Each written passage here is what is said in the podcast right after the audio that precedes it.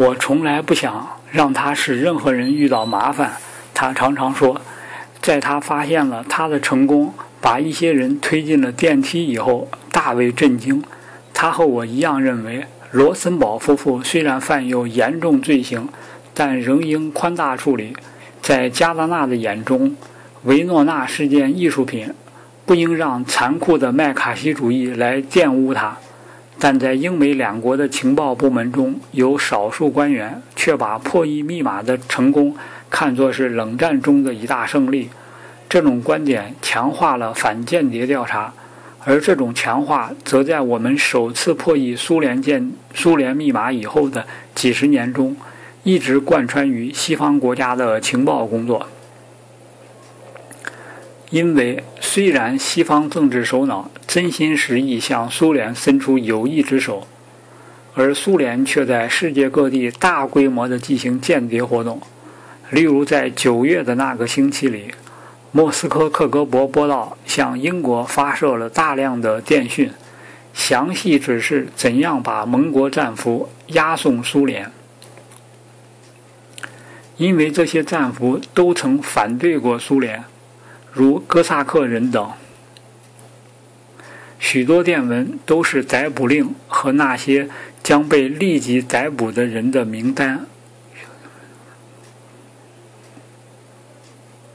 我看到这些电文时，上面提及的人早已死了，但其他的情报人员一定非常震惊。一九四五年的和平并没有真正实现，只不过是把德国的集中营。变成苏联的古拉格罢了。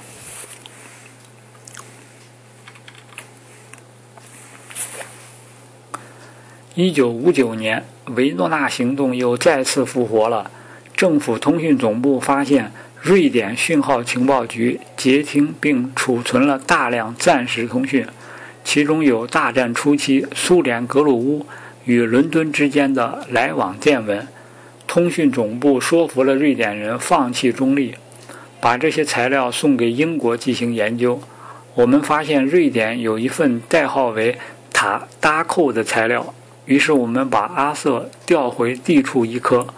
阿瑟是军情五处里有维诺纳直接经验的官员之一，他曾在调查福克斯和麦克莱恩案件时参与过维诺纳工作。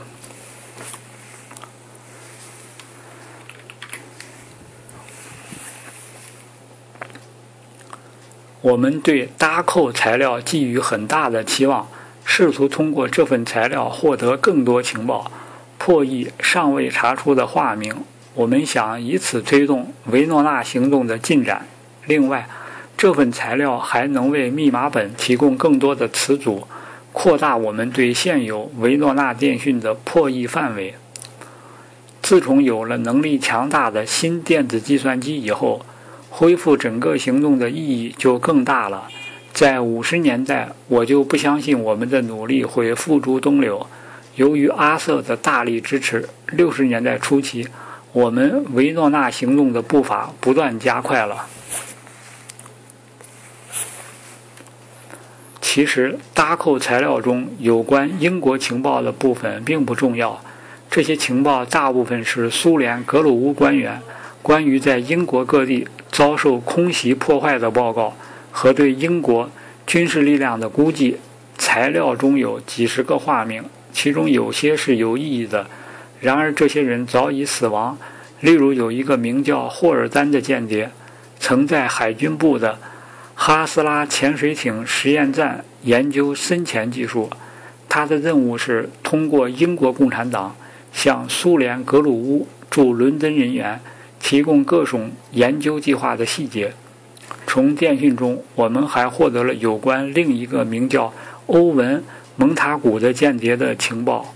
欧文是斯维恩林勋爵的儿子，不能把他与尤安·蒙塔古混为一谈。尤安是另一个人，曾在战时组织过著名的非凡人行动，是个自由的新闻记者。从电讯中我们清楚地看出他为苏联人收集工党内部的政治情报另外也收集一些英共内部的情报。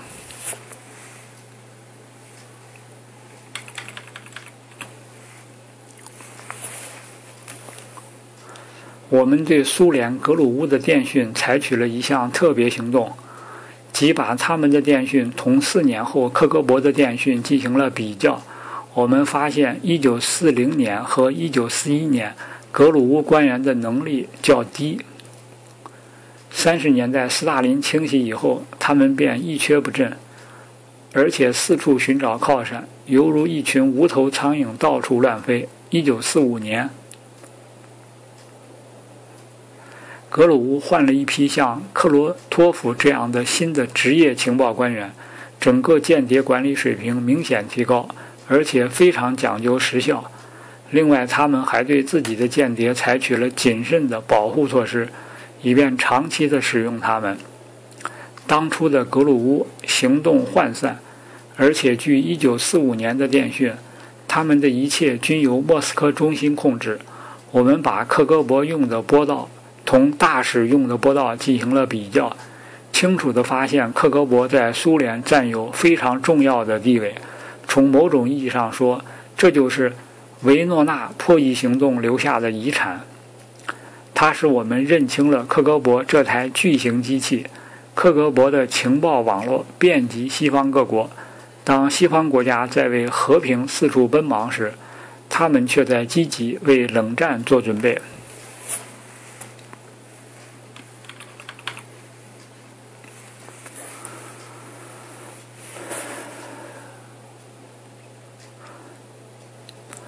维诺纳材料保存在六楼的一间特别安全的办公室里。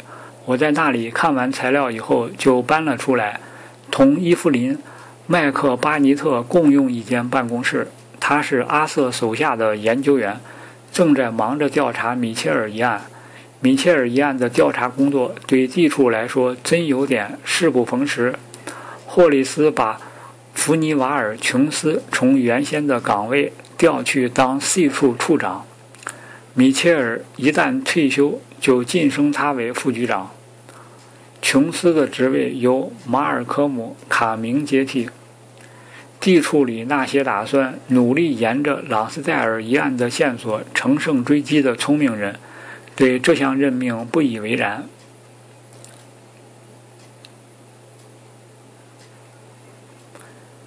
而阿瑟本人却对处长一直垂涎三尺。凭他所取得的成绩，阿瑟完全可以当处长。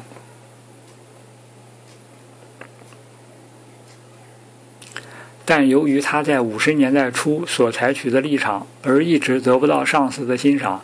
他们认为阿瑟生性好斗，脾气暴躁，而且不能容忍别人。非常不幸，这些都不是他要在军情五处获得成功的先决条件。米切尔调查被批准后，霍利斯决定不告诉卡明有关调查米切尔的事，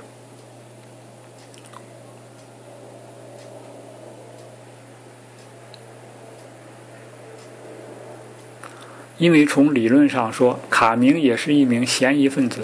负责这一调查的是琼斯，他在科克街的 C 处总部对整个过程进行监督。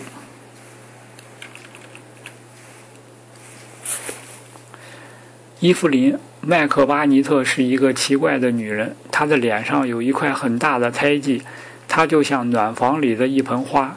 自从参加工作以来，一直禁闭在办公室繁忙的事务中，对外界发生的一切都不知道。我刚搬进她的办公室，她就问我：“你是不是共济会成员？”“不是，我并不赞成共济会。”我说。她冷冷地对我说。我并不认为你会是共济会成员，但如果你想再次成功的话，还是参加共济会好。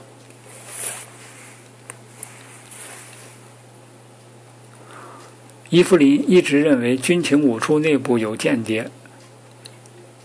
他是研究官员，已经干了好多年的反间谍工作了，比阿瑟和我的时间都长。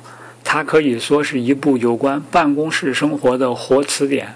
他头脑灵活，他也善于判断人的性格，当然有时有些过分。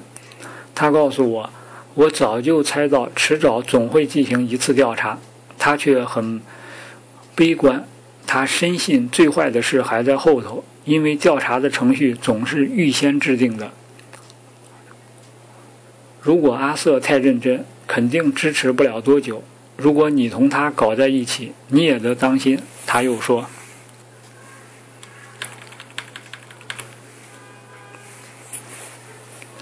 我委实吃了一惊，伊芙琳，你这是什么意思？我立即问道。他打开自己的保险柜，拿出一个黑色笔记本。你看看这个吧，他告诉我。翻开笔记本，一行行清秀干净的字体映入了我的眼帘。我飞快地翻阅了一遍，原来这个笔记本记录的是四五十年代的各种案件的细节。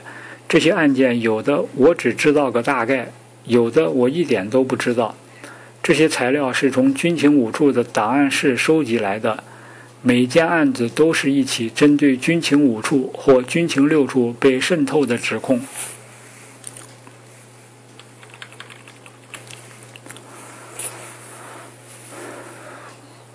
我简直吓呆了，这是谁的？我问。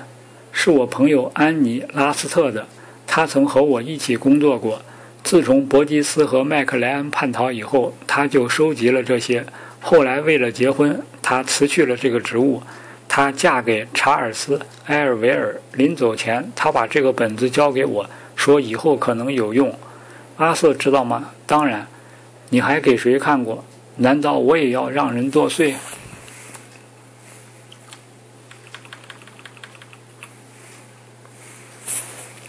我继续看着笔记本。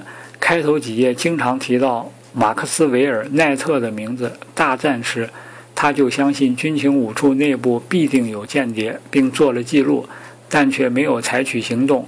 记录本里共有几十件指控材料，多数是不切实际的想象，例如根据某一间谍的报告或随手写的感想和评论。也有比较具体的材料，例如伊戈尔。古曾科的证词，古曾科就是1945年叛逃加拿大的那个年轻的苏联密码员，他的叛逃对英国维诺纳计划里克格勃通讯上造成了非常大的影响。整整一个星期，这一通讯陷入混乱状态。据安妮·拉斯特记载，古曾科曾揭发说，军情五处有个间谍，代号埃里。一九四二年，古曾科在莫斯科工作时，曾从一位叫卢比莫夫的朋友那里听说过埃里。当时经手埃里电文的就是卢比莫夫。埃里有某些俄国背景，他能查看某些档案。苏联采用死信投递的方式同他联络，而且经常把他提供的情报送给斯大林。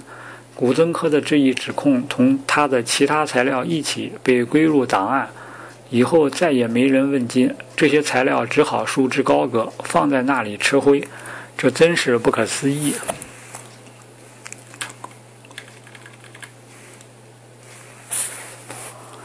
伊芙琳说：“人们不相信他，认为他弄错了。军情五处内部不可能有间谍。”笔记本的最后一页是作者的遗嘱，他写道。如果军情五处内部有间谍，那我肯定是罗杰·霍利斯或格雷厄姆·米切尔。我倒抽了一口气，说：“这么大的人物怎么调查？除非把军情五处翻个底朝天，才能完全做到。”伊芙琳痛心地说：“1951 年时，他们也是这么说的。”安妮·拉斯特的笔记本只不过是伊芙琳和我头一次分享的机密。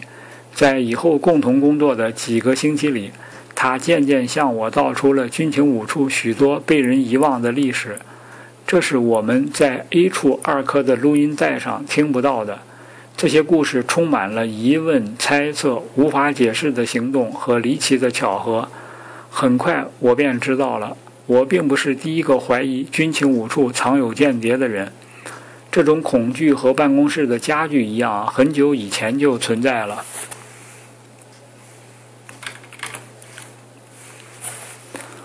傍晚，我穿过熙熙攘攘的人群，向公园巷走去。伊芙琳的故事在我的脑海里萦绕不去。自从1942年起，就不断有人揭发军情内部有间谍，但从未调查过，也没有人反驳过这些揭发。时间已经拖得太长了。这次的搜索一定是长期而又艰苦的。想到这里，我收住脚步，回头望了望莱肯菲尔德大楼。这次不会再走漏风声了吧？我心里想，不会再出现叛逃，这个人不会溜走。